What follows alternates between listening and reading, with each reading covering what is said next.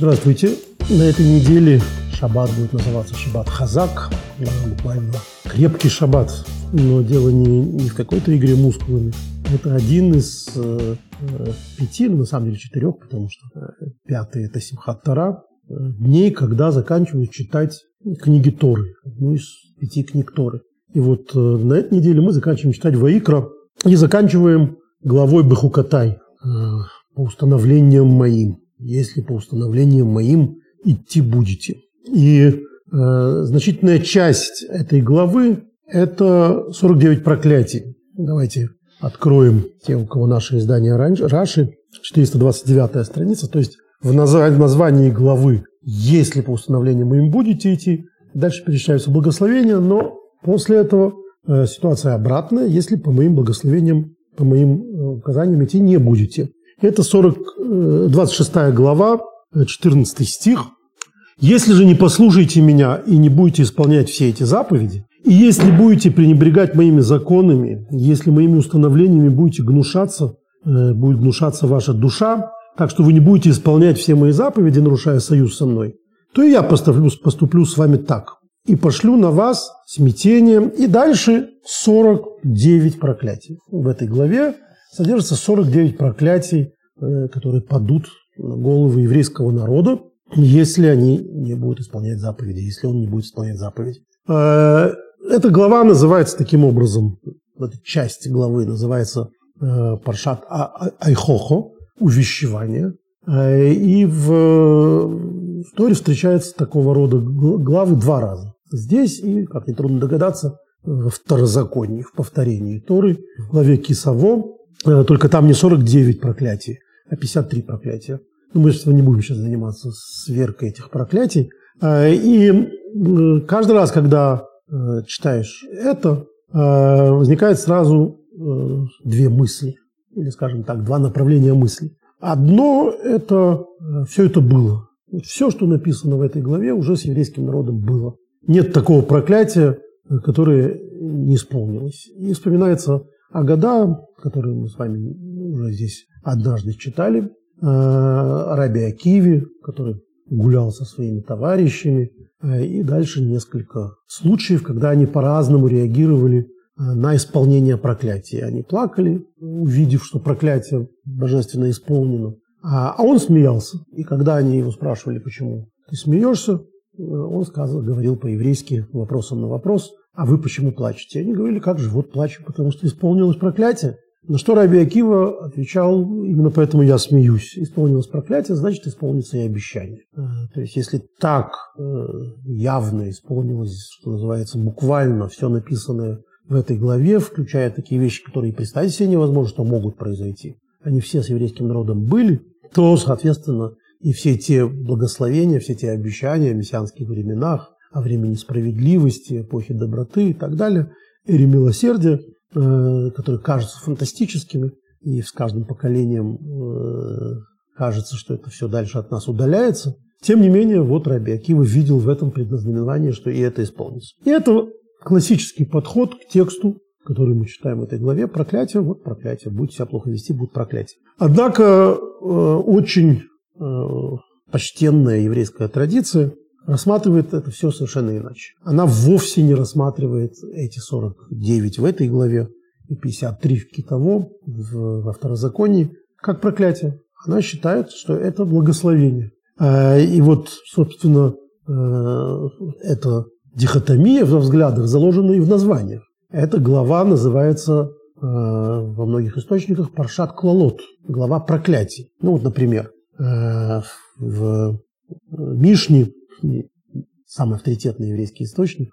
Э, в трактате Мигила, 3 главе, 6 параграф, ну, перечисляя, какие главы надо читать когда, говорит, в посты надо читать благословение и проклятие. То есть называть это кололот, проклятие. Э, однако э, это не единственный случай, когда так написано. Вот давайте почитаем, что по этому поводу пишет Талмуд в соответствующем месте. Учили в Барайте, это трактат Мигила, тоже Мигила, которая, собственно, разбирает, понятное дело. Талмуд – это гемора, это разбор Мишны. Соответственно, вот эту самую Мишну, которую мы сейчас прочитали, и разбирает Талмуд. Вот то, что написано в посты, читают благословение и проклятие, и не делают перерыва, написано дальше в Мишне, читая проклятие, один что человек читает их все.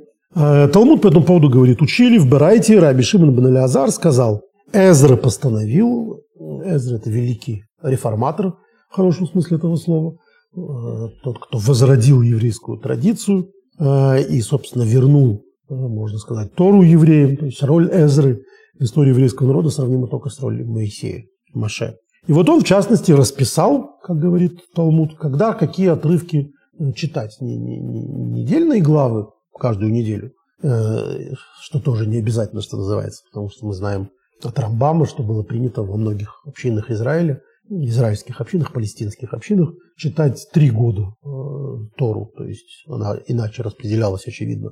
Э, однако тут, в Брайте, Раби Шимон бен Элязар говорит о чтениях в знаменательные даты, что называется, когда не, не, не по порядку читают, а то, что связано с, с этой датой. И вот он сказал, «Э, Эзра постановил, чтобы сыны Израиля читали проклятие из книги Ваикра перед Шавуотом, вот это наше да, проклятие, собственно, перед Шивотом их и читаем.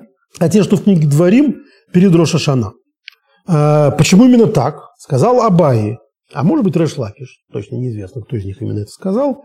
Но такая традиция есть, что причина, по которой читают в книге Дворим э, перед Рошашана проклятие, чтобы завершился год вместе с его проклятием. То есть вот проклятия, они должны закончиться. Как мы говорим на русском языке, очевидно, на, на разных других языках. Пусть все плохое останется в прошлом году. И вот читают проклятия, чтобы они остались в прошлом году. Относительно тех проклятий, что в книге Дворим, понятно, чтобы закончился год вместе с его проклятиями. А относительно тех, что в книге Ваик, разве что вот начало года, ну вот мы сейчас будем отмечать Шавуот через э, две недели с небольшим. Разве это начало года? Почему читают эти проклятия? Да, Шавот тоже начало года, ведь учили в Мишне в Шавот небеса вершат суд об урожае древесных плодов. Так, среди этих проклятий, в частности, не урожай, то пусть вот перед Шавотом и закончатся эти проклятия, поэтому читают эту главу перед Шавот. Так говорит Талмуд. А, я привел это все исключительно для того, чтобы показать, что называется, э, магистральную линию отношения к этому как к проклятиям, паршат клалот, глава проклятий. Э, но внимательный зритель, внимательный слушатель обратил внимание, что с самого начала я назвал ее не как не Паршат Клалот, глава проклятия. И в еврейской традиции она называется глава Клалот. Проклятие довольно редко, да, в очень уважаемых источниках, но в основном это называется э, главы э, Охохот, Тайхохот, то есть того, что называется увещевание. И это уже нечто другое. Проклятие – это изначально плохо, а увещевание – это непонятно что. Вот насчет непонятно что мы сегодня поговорим. Я подготовил, э, подобрал разные, как мне показалось, типические, типичные высказывания на эту тему, истории на эту тему, как к этой главе относилась почтенная еврейская традиция, не как к проклятию, а как увещеванию, увещевание, которое вовсе не означает исключительно негативного, а, по мнению многих мудрецов, означает позитивное. А, вот в качестве водораздела скажем, что и в Иерусалимском Талмуде а, э, эта глава тоже называется а, קללות שבתורת כהנים, קללות שבמשנה תורה. קללות в, в книге Ваикра, которая называется книгой Левита, книгой כהנים, и קללות во Второзаконии, который называется משנה תורה, книга Дворим. Но Мидраш уже, то есть э, уже не хронологически, а уже в смысле того, что Э, в другую сторону смотрит. Он говорит совершенно однозначно. לית אינון קללות תוכחות אינון. Это не проклятие, это увещевание. Вот этот водораздел между проклятием и увещеванием, как мне кажется, начинается с этой фразы. Вот с Мидраша я раньше не нашел такого заявления. Э, ну, тут трудно сказать, что такое раньше, потому что Мидраш, как известно, хронологически очень разбросан по по времени. Но тем не менее, даже если он сверстник Талмуда, вот это мнение, которое было высказано параллельно в это же самое время. А для чего читают эту главу, в общем, понятно. Для того, чтобы навести на людей трепет и страх. А, и особенно это касается того, кого вызывают к Торе.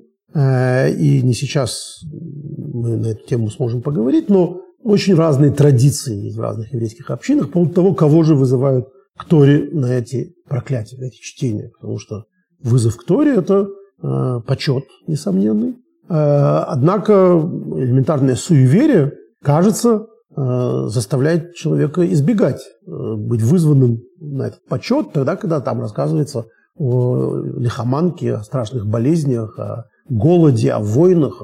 Он не совсем хочет ассоциироваться с этим. Однако же мы сегодня краем, что называется, пройдем по поводу того, что далеко не все так считают. Есть такое мнение тоже, в частности, в ашкенадских очень многих общинах принято, что на эту главу никого не вызывают, а чтец Торы без вызова к Торе сам читает эту главу, как бы никого не, не, не почитая ею. А, вот я помню в моей молодости в нашей синагоге так и было, а после этого э, очень образованный чтец Торы из, из бывших, то есть из тех, кто учился еще в ешивах дореволюционных, после революционной, но совсем еще настоящий, а, просил, чтобы мы прочитали два раза молитву за здравие. После каждого выхода к Торе читают молитву за здоровье, за благополучие того, кого Мишберах, так называемый, того, кто был вызван к Торе. Вот он просил прочитать два раза. Видимо, так было принято в его Кременчуге, он был Кременчуга. Ну, то есть это отношение явно негативное к этому, к этому тексту. Однако Э, принято считать, что хасидская традиция повсеместно э, не рассматривает э, эту главу как проклятие, а рассматривает ровно наоборот как благословение. Почему я говорю, что принято считать, что хасидская традиция, потому что мое сегодняшнее небольшое исследование показывает, что эта традиция гораздо раньше, чем хасидская. Это не мидраж, о котором мы говорили только что. Мидраж не сказал, что это благословение, он сказал, что это увещевание. Э, есть по этому поводу известный пример, известная Агада, что царь, который наказывает своего сына, э, готовя его к трону, вовсе не хочет, чтобы ему было плохо, а хочет, чтобы он чему-то научился. То есть это такая любовь, это увещевание. Увещевание, то есть то, что несет в себе педагогическое э, начало – и имеет задачу не просто наказать, а подготовить к чему-то. То есть тяжело в учении, легко в бою. А, однако вот то, о чем мы сегодня поговорим более углубленно, взгляд на это как исключительно на благословение, то есть на скрытые благословения, он э, в принципе считается хасидским. Вот хасиды такие позитивные, оптимисты, и в этом усматривают что-то хорошее. Но нет, мы сегодня разберемся с тем, что это э, не с хасидов началось, а, и давайте сразу почитаем, что по этому поводу говорит Зогар. Зогар – это книга, которая считается краеугольной книгой Кабалы. Кабала в любом случае много старше хасидизма. Ну, то есть, э, если с хасидизмом вообще все понятно, первые письменные труды хасидизма появились около 250 лет назад, а само хасидское движение, если хотите, хасидское учение, если отчитывать от Балшемтова, что не так просто, непонятно, с кого именно отчитывать, это не как общественное движение, а как учение, а, возникло чуть меньше 300 лет назад. Но это э, вот такой срок. Зогар, э, с точки зрения еврейской традиции, написан Раби Шимоном Барьехаем, Ражби. Ражби – это э, талмудист, человек эпохи Талмуда. Раби Шимон Барьехай, один из главных танаем, авторов Мишны и так далее. И так или иначе, Э, этот текст – это скрытая часть Торы. То есть он исходит из того, что в Торе есть прямой смысл, а есть, как, собственно, общепризнано всеми еврейскими мудрецами, есть много слоев других, как минимум еще четыре, 70 ликов у Торы и так далее. И вот Зогар – это э, попытка, это учение э, исключительно о тайном смысле Торы. И, в общем, все, что написано в Торе, любая Э, история семейная или то, что касается заповедей, с точки зрения сот, с точки зрения тайны Торы, не значит то, что там написано в прямом смысле. То есть история про Якова и его двух жен – это не история двух сестер, которые стали ему женами. Это не история только про, про наших праотцов и про матерей. Это история про высшие божественные эманации, про проявление божественных сил, про высшие слияния там, и так далее. И в этом смысле Зогар очень сложный, конечно, текст. А, и его, как правило, именно его комментируют все каббалисты. А, и мы сейчас почитаем вот то, что касается этого непосредственно а, фрагмента, о котором мы сегодня говорим, о проклятиях так называемых, или тайхоха, увещевания с встроенным в это комментарием Аризаля. святого Ари, автора Урианской кабалы. Значит, история такая.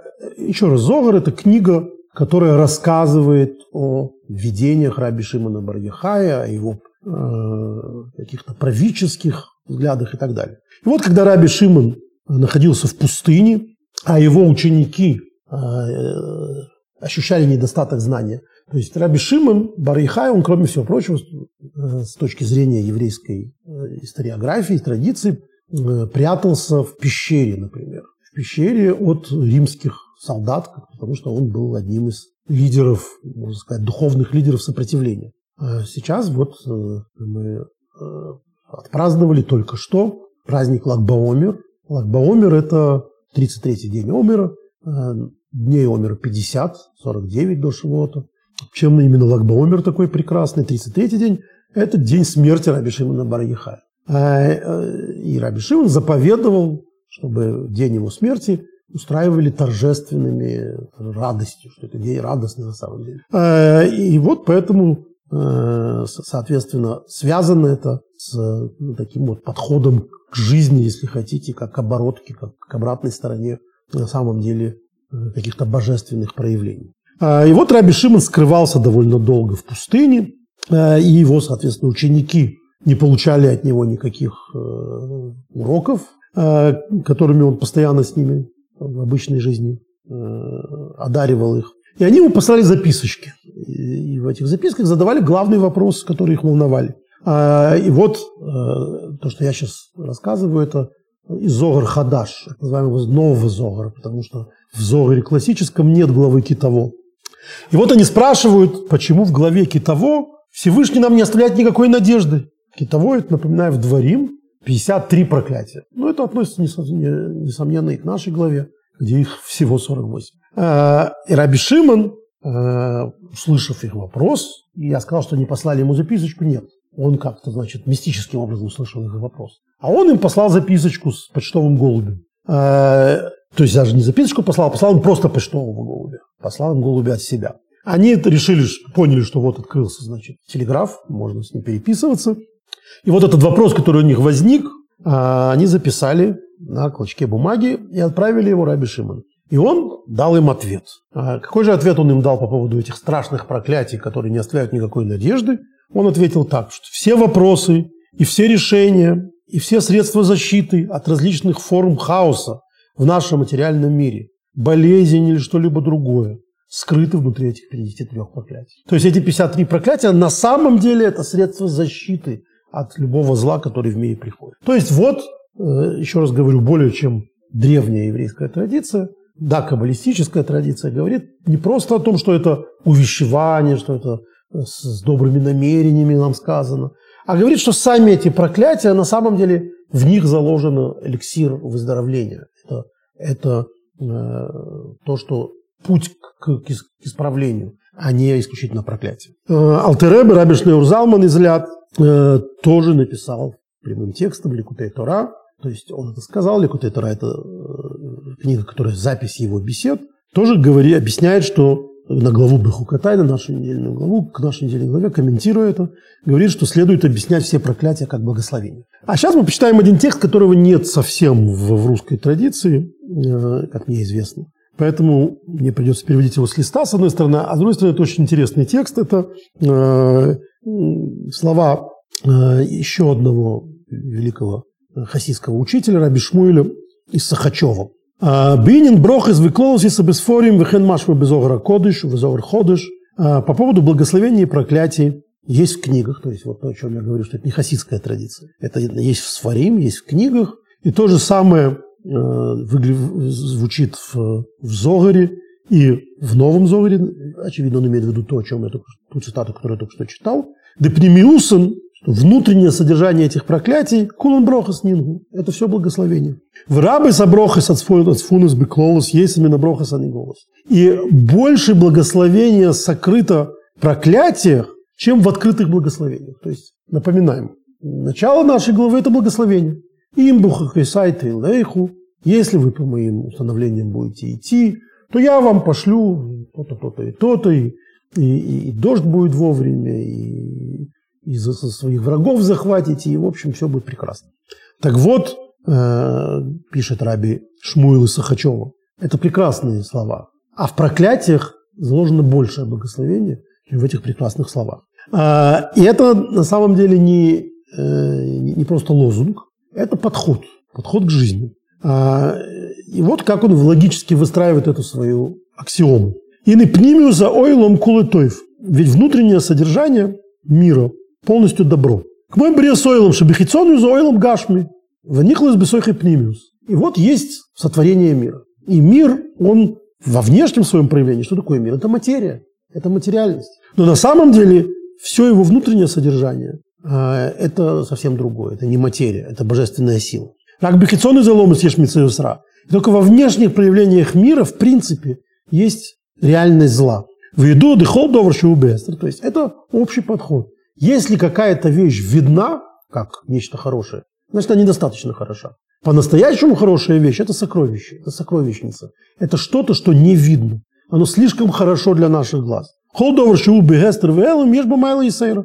Вещь, которая прячется и которая сокрыта, в ней есть дополнительное достоинство. Валкейна броха за атуфис беловуша клолус, поэтому благословения, которые одеты в одеяние проклятий, они еще более высоки, чем сами благословения. У Безея шли там лама тикан эзер и скорин брох и суклолос бешабоса с кодом швуз рашишону.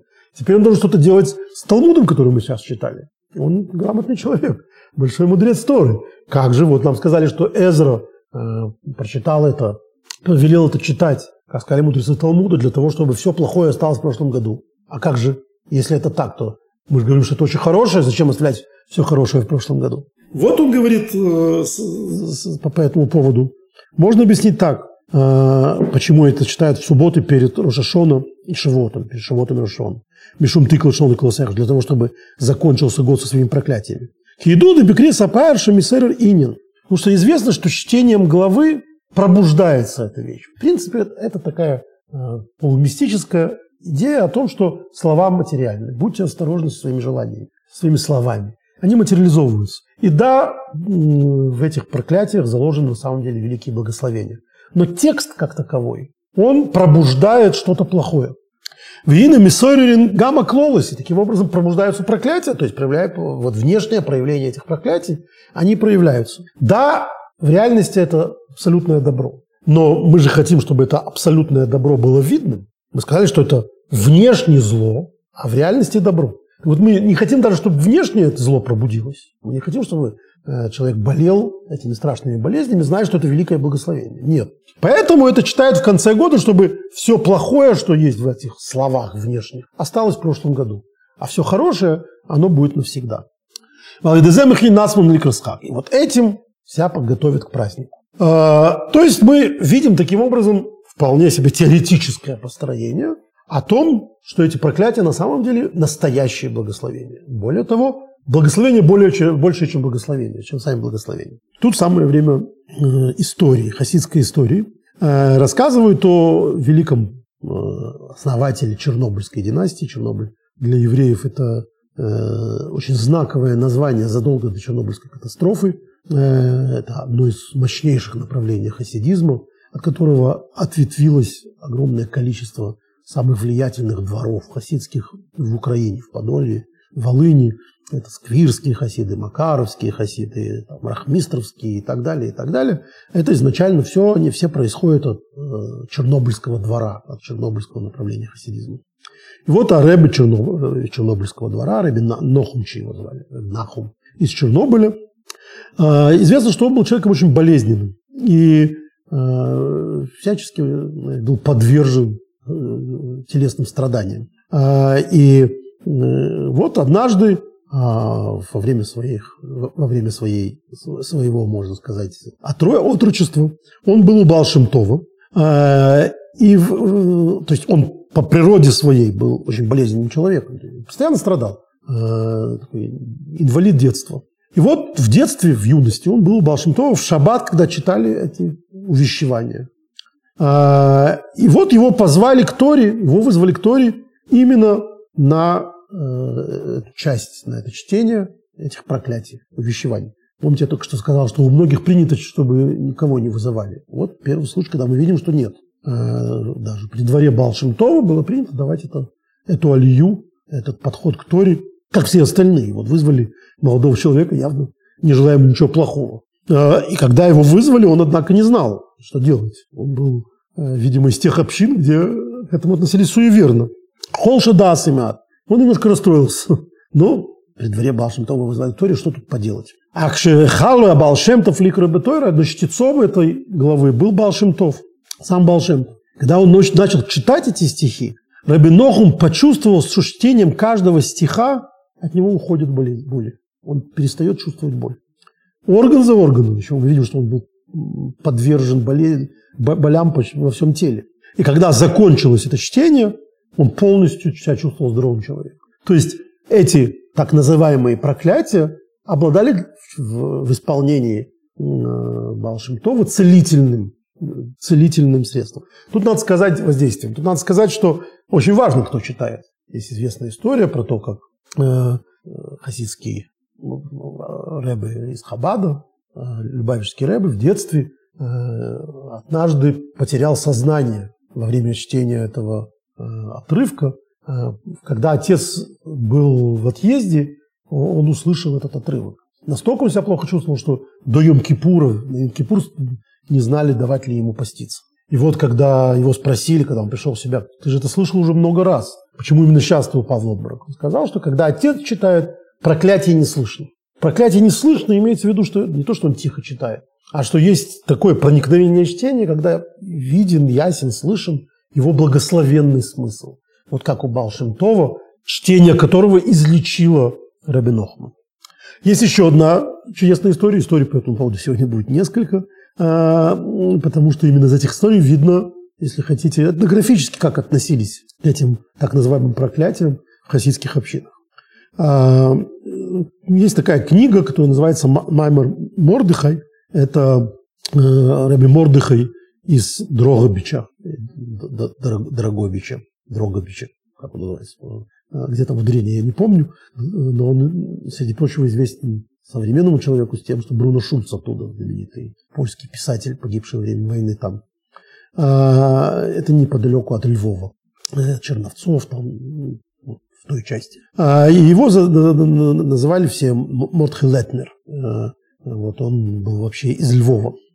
И вот в предисловии к этой книге пишет его сын, он выпустил эту книгу, рассказывает историю, что когда его отец был в Люблине, в Люблине жил знаменитый праведник, э, которого называли Хозем Люблин, провидец из Люблина. Однажды ему выпало, Мордыху, раби Мордыху из Дроговича, э, выпало в шаббат Бехукатай быть э, в Люблине при дворе провидца из Люблина. И тот ему посоветовал, сказал, что вообще этот шаббат хорошо проводить, шаббат проклятий, так называемых тайхохи, хорошо проводить э, у Кожницкого Магида. Кожницкий Магид, еще один знаменитый хасидский праведник. Почему? Вот он ему объяснил так, люблинский Хозе. Он делает из увещевания благословение. Он, вот при нем, когда ты это читаешь, э, когда он это читает, понятно, что это благословение. Это вот уже третий такой, да, который умеет это делать в наших историях. Э, и вот Э, когда он это услышал, он пешком пошел э, в Кожниц для того, чтобы услышать эту главу. Очевидно, он был не в шаббат все-таки, не в этот самый шаббат, а накануне, не что-то такое. И он пошел пешком на шаббат в Кожниц для того, чтобы слушать от Кожницкого Магида эту историю, эту, это чтение. И вот во время чтения он стоял напротив Магида, когда тот читал, и свет который э, текст. Когда он начал читать увещевание, он повысил голос. Это интересно, потому что это тоже противоположно принятым ашкенадским традициям. Э, видимо, эти ашкенадские традиции не хасидские, но я вот такие как, как раз свидетельствую. Наоборот, читают тихо и очень быстро, скороговоркой, чтобы быстрее эти проклятия пройти. Тут мы видим, что Кожницкий магит вел себя ровно противоположно. Он, наоборот, стал читать эти так называемые проклятия громким голосом. Э, тут надо понимать, что вовсе не значит, что это хасидский обычай читать громким голосом. Если ты кожницкий магит и умеешь, называется, или ты э, Нохом Чернобыльский, то есть не Нохом Чернобыльский, а который у которого ног Шнобельский слышит, то читай громко, слышны благословения. Если нет, то, наверное, все-таки эти проклятия слышны как проклятие, как мы видим из истории этого мальчика, который потерял сознание. Но вот Кожинский магит поднял голос, и э, голос все усиливался и усиливался. И вот когда он дошел до стиха 31 в этой главе, до проклятия «Я превращу ваши города в руины, опустошу ваши святилища и не стану вдыхать аромат ваших жертвоприношений. Я так опустошу вашу страну, что ужаснутся ваши враги, которые поселятся в ней». А, и вот он, закончив это читать, он сказал «Винуши Башамаем, э, Отец на небесах, кто бы дал дожить до этого, увидеть это своими глазами». А, Кожнинский магит это не, не, не разъяснил, что он имеет в виду, что это за мечта об опустошении собственных городов.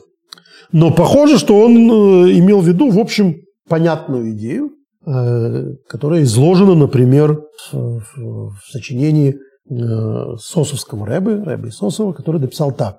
«Вгойсу арцахем шмома варехмию харова», то, что ваши города будут руины,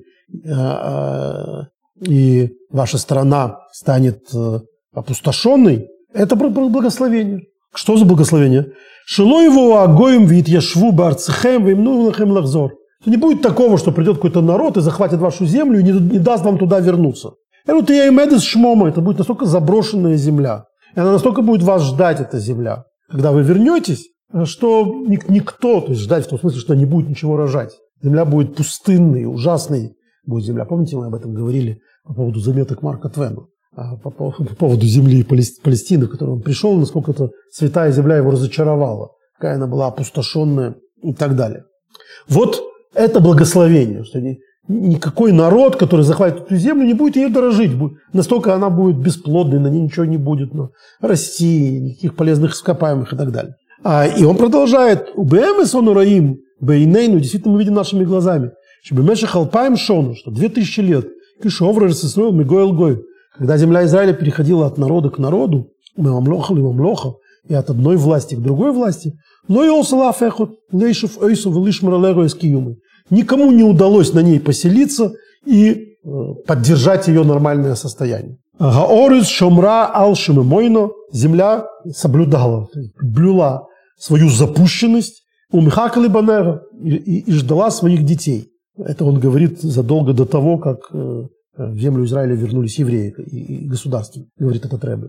А, у Михакели Бонего Гоэлего Адбис Эйскейс Мемреру. Она ждет своих сыновей и своих, которые ее освободят, э, когда придет конец времен в скорости в наши дни. Те, кто внимательно следит за нашим циклом, э, конечно, вспомнят, что и Сосовский Рэб не первый, кто об этом говорил. Мы с вами тогда же, когда обсуждали Марка Твена, Тогда же мы обсуждали Рамбана, Раби Муше бен Нахман, бен Нахман. А вот ровно к этой главе Ваикра говорит э, Рамбан следующее.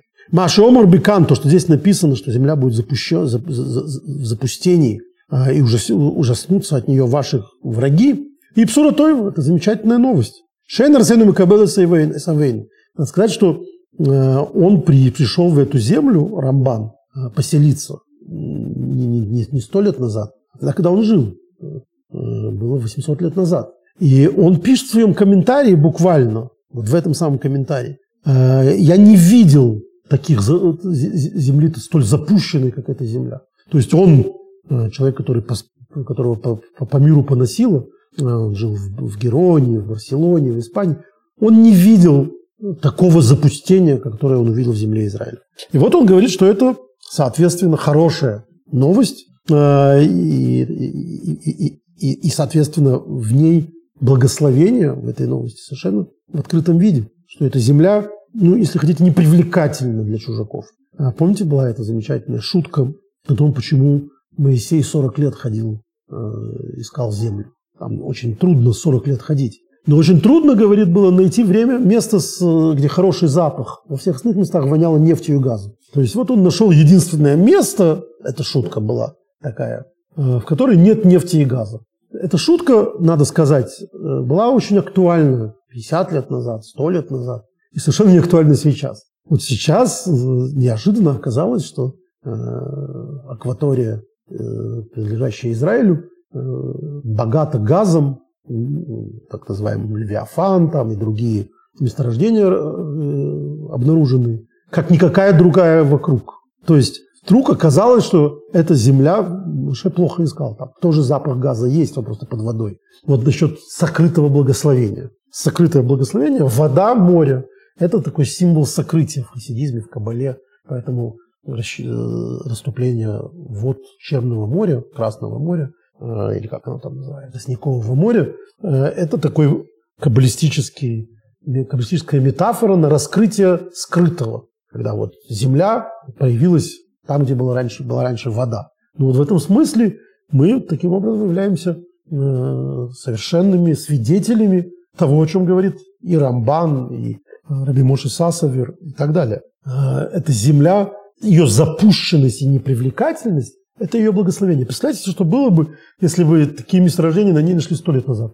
Да не в жизнь бы британцы и даже до этого Атаманская империя не отдали бы э, свою, эту землю ни за что. Но Атаманская империя развалилась, но мандат, который был у Британии, Британия бы не отдала. Да и дальнейшие войны против э, этой земли, так довольно активные, были бы, несомненно, гораздо более активными. То есть это вот такое благословение. Как только государство Израиль усилилось и может себя защитить, в нем обнаружено такая... Я не хочу быть вот этим провидцем, знаете, которые там говорят, э, где они в Торе нашли фамилию Зеленский, где Путин, где все эти события заложены.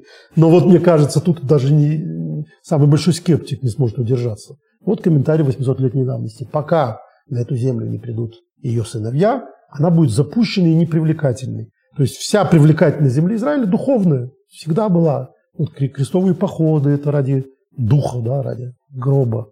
Или мусульманские завоеватели тоже отвоевывали Святой Град, на который там ступал Аль-Барак, э, конь э, основателя ислама и так далее. Это все духовные понятия.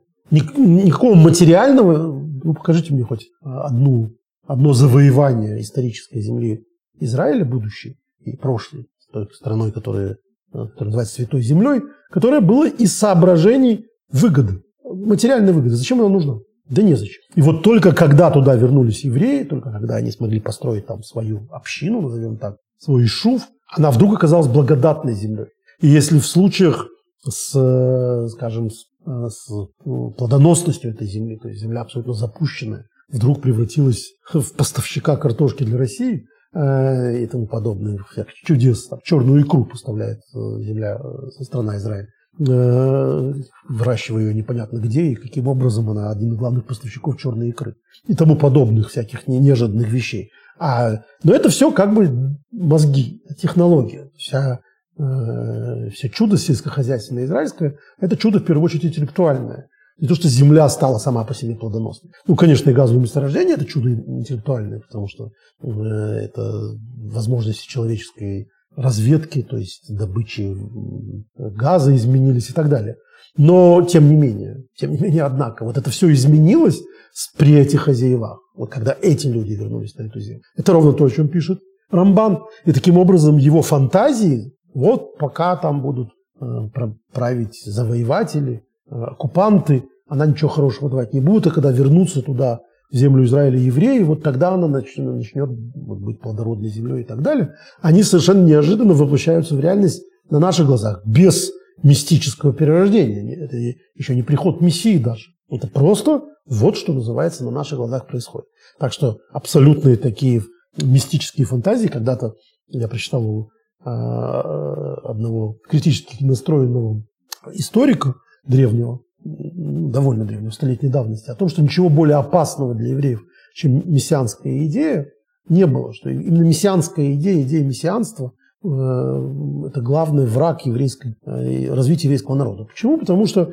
вот евреи рассчитывают на мессию, ждут мессию. И, соответственно, вот это мессианство, оно, с одной стороны, заставляет их пускаться в разные авантюры, э, поскольку вот мы знаем по различным всплескам в истории, там, событианство какое-нибудь и так далее, когда вера в приход какого-то мистического освободителя заставляла евреев бросать все свои дома, там, менять свою жизнь, идти в никуда и гибнуть там ни за что. А, ну, я-то с ними согласен, с историком в первую очередь, потому что а, он неправильно понимает, что такое мессианство. А, мессианство – это по большей степени, если верить Рамбаму, по крайней мере, от которого мы об этом знаем больше всего. Как раз на прошлой неделе мы закончили читать очередной годовой цикл ровно э, главами, касающихся этого, Мессии, а, то есть все 14 томов мы закончили читать, начинаем заново этот цикл читать в следующем году, начинающимся сейчас, буквально в эти дни он начался. А, так вот, Рамбам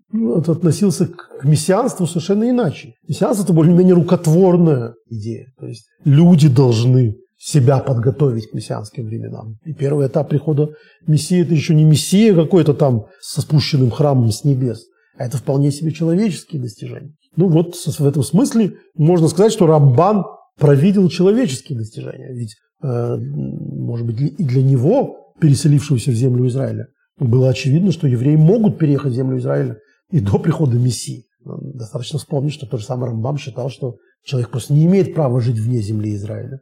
Э, еврей обязан жить в земле Израиля. И даже город, населенный идолопоклонниками в земле Израиля, пишет Рамбам, это лучшее место для еврея, чем Э, еврейский город вне земли Израиля. Э, то есть их идеи в этом смысле, что Рамбам и что Рамбаны были не вполне мистические. Это, была, это были более-менее материалистические идеи того, как надо евреям себя вести. Надо жить в земле Израиля. И вот если, говорит Рамбан, они там будут жить, то все изменится. Вот мы являемся участниками этого, а с, по крайней мере, свидетелями. А кто-то из наших зрителей, судя по тому, сколько просмотров у нас из, из Израиля, и участниками. Вот, соответственно, э, описательная э, картинка того, что такое проклятие в нашей главе, в которой Рамбан узрел благословение, и за ним Равимоша Иисусова и так далее. А, и то, можно продолжать эту, эти, эти истории. Давайте разберемся с еще одним, э, просто, на мой взгляд, очень изящным объяснением. А, Магит из Кожница еще объяснил один стих тогда, Э, или не тогда, может в каком-то другой ситуации. Э, и этот стих из второго проклятия, из проклятия во второзакониях, ладно, договоримся, не проклятие, а увещевание. Э, но вот знаменитое увещевание, которое очень плохо звучит. «Выгойсон не в лосхо». Их переводят обычно «ваши трупы». На самом деле «ваша падаль» станет добычей для всех птиц небесных и зверей земных, и некому будет их отгонять. Ну, слушая такие стихи, можно понять, почему никто не хотел выходить, не хотел выходить к Торе, э, будучи вызванным на эту недельную главу. И так вот на, на этом месте он, буквально написано, шаг бы года, он взревел, Корнинский магит. А во время трапезы объяснил, то есть еще раз, он модулировал, он читал эти стихи, и вместо того, чтобы самое страшное говорить как можно тише и, и, и, и, и, спешно, спешно, торопясь, он, наоборот, взревел, чтобы все услышали эти страшные слова. Кажется страшно. А время трапезы он объяснил, о чем идет речь. От филус шейну немрус битхилу рхиму молитвы, которые не говорятся с любовью и трепетом, называются невейлом, называются падалью. Ну, упавший труп, ничто. Человек бормочет что-то во время молитвы, и это дань традиции, его привычки. А, он, и, э, что это? Это падаль, это слова, которые не имеют никакой силы. Надо сказать, что этот птичий пример, который сейчас будет приводиться, а, он интересно перепевается или даже пересекается просто, может, никак не связано с этим. В Тане а, Раби Шнeur Залман Излят, он говорит о том, что а, молитва – это птица, которая, которую возносит вверх два крыла, левое и правое, правое и левое. Правое, правое – это любовь, э, чувство, а левое – это это страх, трепет перед Богом. Ну и, соответственно, если этих чувств нет, то эта птица не летает. Но тут э, все гораздо хуже. Она называется, такая птица, если хотите, э, такая молитва называется падалью. А волошиме филос колпе, но Господь, который называется слышащий могил, молитвы все, всех уст. Вот, пожалуйста, это что же, да, скверные уста, да, не очень удачно молитва произнесена, но он слышит. Мирахем Албриойсов, он объясняет Кожнинский магит, жалеет свои творения. Уносит Белефоду Миссейрус, он вдруг приводит человеку, приносит человеку в какой-то момент жизни воодушевление, э, Шиюхан ли спал памах из быкового санефиш, чтобы он один раз помолился с чувством, по-настоящему, то есть осознанно, а не бормотал пустые слова. Ваз нас из твилосой отцуму, и тогда его молитва становится мощной. Вы бойлас из от филоса невлус. И, и она поглощает все вот эти вот, всю эту молитву, молитву, которая называется упавшими. В афа, и она взлетает, вот эта птица из стадии, да, с любовью и трепетом. Она – это птица из проклятия, э, которая пожирает трупы. Что это за трупы? Птица, молитва осознанная, пожирает трупы, то есть молитвы неосознанные. Она их хватает и несет к, к, к божественному трону. Моципор, Алрува Зашумаем. Видите, какая история? Ваши трупы станут добычей для всех птиц небесных. Птица небесная – это молитва, если хотите, если хотите э, окрыленная птица, да? Она хватает падаль, то есть молитвы неокрыленной, и тащит их э, наверх к Божьему трону. Чистое благословение. Или вот, э, почитаем еще Зогара. 44 стих говорит так, в этих проклятиях. Э, то есть это даже не проклятие, а завершение. То есть это вот такая пограничная история. Но при всем том, в их пребывании на земле их врагов я ими не пренебрег и их не отверг. То есть когда евреи, это главное проклятие, будут изгнаны из своей земли, то что должно случиться? Они должны раствориться, они должны быть уничтожены, малый народ. Как случилось с огромным количеством диаспорических народов, они перестали существовать. Нет, даже когда они будут изгнаны со своей земли, на земли своих врагов, я ими не пренебрегу, их не отвергну, чтобы истребить, нарушая завет мой с ними. Ибо я Господь Бог их. Как Зогар это комментирует? Давайте почитаем. А, не стали они мне, он переводит несколько иначе, не стали они мне отвратительны и не возгнушался ими, чтобы истребить их. То есть в то время, когда они, казалось бы, за свои прегрешения изгнаны, значит, как э, рвота да, вышла наружу. Они э, буквально исторгнуты.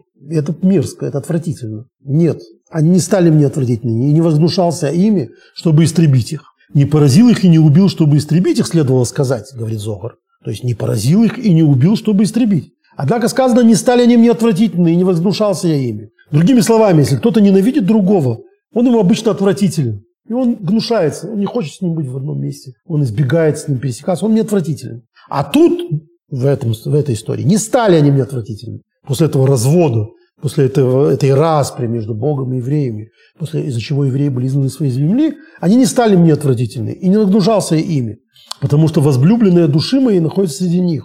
То есть божественное присутствие, благодаря которой все они любимы мной. И тут он говорит, что такое, чтобы истребить их. Что означают эти слова, чтобы истребить их? Это лихлотам. Истребить это лихлотам. Но это лихлотам написано, ее надо написать, ну, на ашкенадском произношении это лучше сказать, лихлойсом. А не написано лихлойсом, нет буквы вав, вот, которая ой в середине, а получается лихлтом. Хлтом. Корень получается хов ламет э, тов. Даже это не корень, а, а часть этого слова. Так вот, без этого вава это указывает на шхину, он говорит, на божественное присутствие. Почему? Потому что это получается не уничтожение, а кала. Кала – это невеста. То есть, что такое ликалатам? Ради невесты. То есть, не, не, не лихлотам, не, не для того, чтобы уничтожить их, а ради невесты. То есть, ради невесты не стали они мне отвратительны. Из-за шхины, из-за божественного присутствия, которая невеста Божья, я ими не гнушаюсь, потому что она возлюбленная души моей и возлюбленная моя у них. И э, это дальше он приводит Зогар, известный э, мошел, метафору, э, которая есть в Талмуде, встречается неоднократно, кажется. Может быть, Зогар первый это говорит, не вспомню сейчас. Это подобно человеку, который любит женщину. Вот парень влюбился в девушку. И он принц, или он богатый человек. И вот как богатый человек, он, в общем, не ходит в клаб. Он не ходит в неприятные места. Он изнежен. Ему отвратительно. Он не будет ходить там, где дурно пахнет и так далее. Но вот эта возлюбленная живет на рынке кожевников. Что такое рынок кожевников? Это место самого отвратительного запаха. Вообще э, работа с кожей – это э, то, что делает человека, например, непригодным или, или, или разрешает женщине развестись с мужем, который э, был женихом и не занимался кожами, а потом стал заниматься кожами. И она говорит, я так не договаривалась. Его постоянно воняет. Ну, можно себе представить. Кожу-то обдирать, кожу обрабатывать их. Это несмываемый, несмываемый запах. А тут это рынок этих кож. То есть там этому принцу делать нечего. Он туда не ходит. Вырвать можно. А вот на этом рынке, рынок восточный, это не только место, ну, наверное, не только восточный, вспомним Флоренцию, да, где ну, вот, вот, вот вам эти мясные лавки, которые стали у да, офисы. А там прямо в мосту живут, есть какие-то лачуги, в которых там, наверное, сейчас лачуги стоят уже сотни тысяч евро. Но изначально это бедняцкие, бедняцкие места. Почему? Потому что кто хочет жить на рынке? Кто хочет жить среди всех мясных запахов ужасно. Вот э, самая беднота. Ну вот в этой лачуге поселилась его возлюбленная. То есть не поселилась его возлюбленная, а живет женщина, девушка, в которую он влюбился. Если бы она не была там, он не пошел туда никогда. Но поскольку она там, дальше можно сказать, что он туда пойдет, закрыв нос. Да? Нет. Рынок кожевников подобен для него рынку парфюмеров. Он уже не чувствует этого дурного запаха, где находятся все самые лучшие запахи в мире. Там, где она, там хороший запах. То есть этот запах у него становится для него приятным. Вот это то, что происходит с моментом изгнания, говорит Зогар. Э, да, э, народ Израиля оказывается в отвратительных местах. Он изгнан со своей земли. Но с ним находится невеста, находится божественное присутствие так называемое, представительница божественности на земле. Поэтому, где бы они ни находились, для Бога это его невеста, это его возлюбленная. Недавно стало очень популярным говорить о том, что вот э, в древних источниках у Бога есть жена. Вот это самая шхина. Ну вот, э, имейте, держите, что называется, эту жену. Это действительно образ возлюбленный. Это, это то, что, что является представителем Бога на земле, представительницей. Но это э, его невеста, так назовем.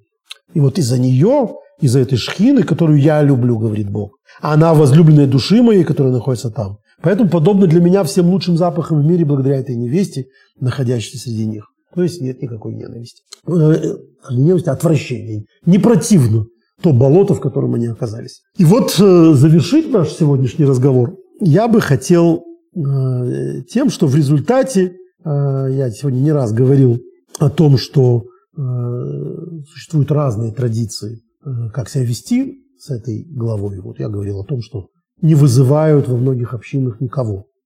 Кто их? Что удивительнее всего, это происходит именно в ашкенадских общинах, э, причем в хасидских в том числе, насколько я вижу. Э, может быть, не во всех, потому что вот мы видим, читаем историю про Балшемтова и так далее, но это требует своего исследователя. Он есть, конечно, есть замечательная книга «Собирание обычаев разных хасидских, ашкенадских общин», написал э, Рабишо Моншин, выдающийся исследователь. А, надо туда посмотреть. Я грешен, чего-то только сейчас понял, что надо туда посмотреть.